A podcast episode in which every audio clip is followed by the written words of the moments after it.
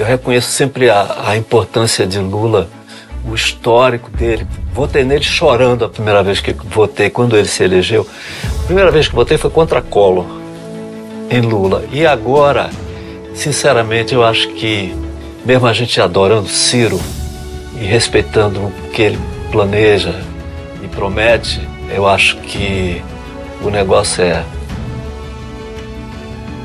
Tem que ser Lula. Lula presidente, o Brasil da esperança.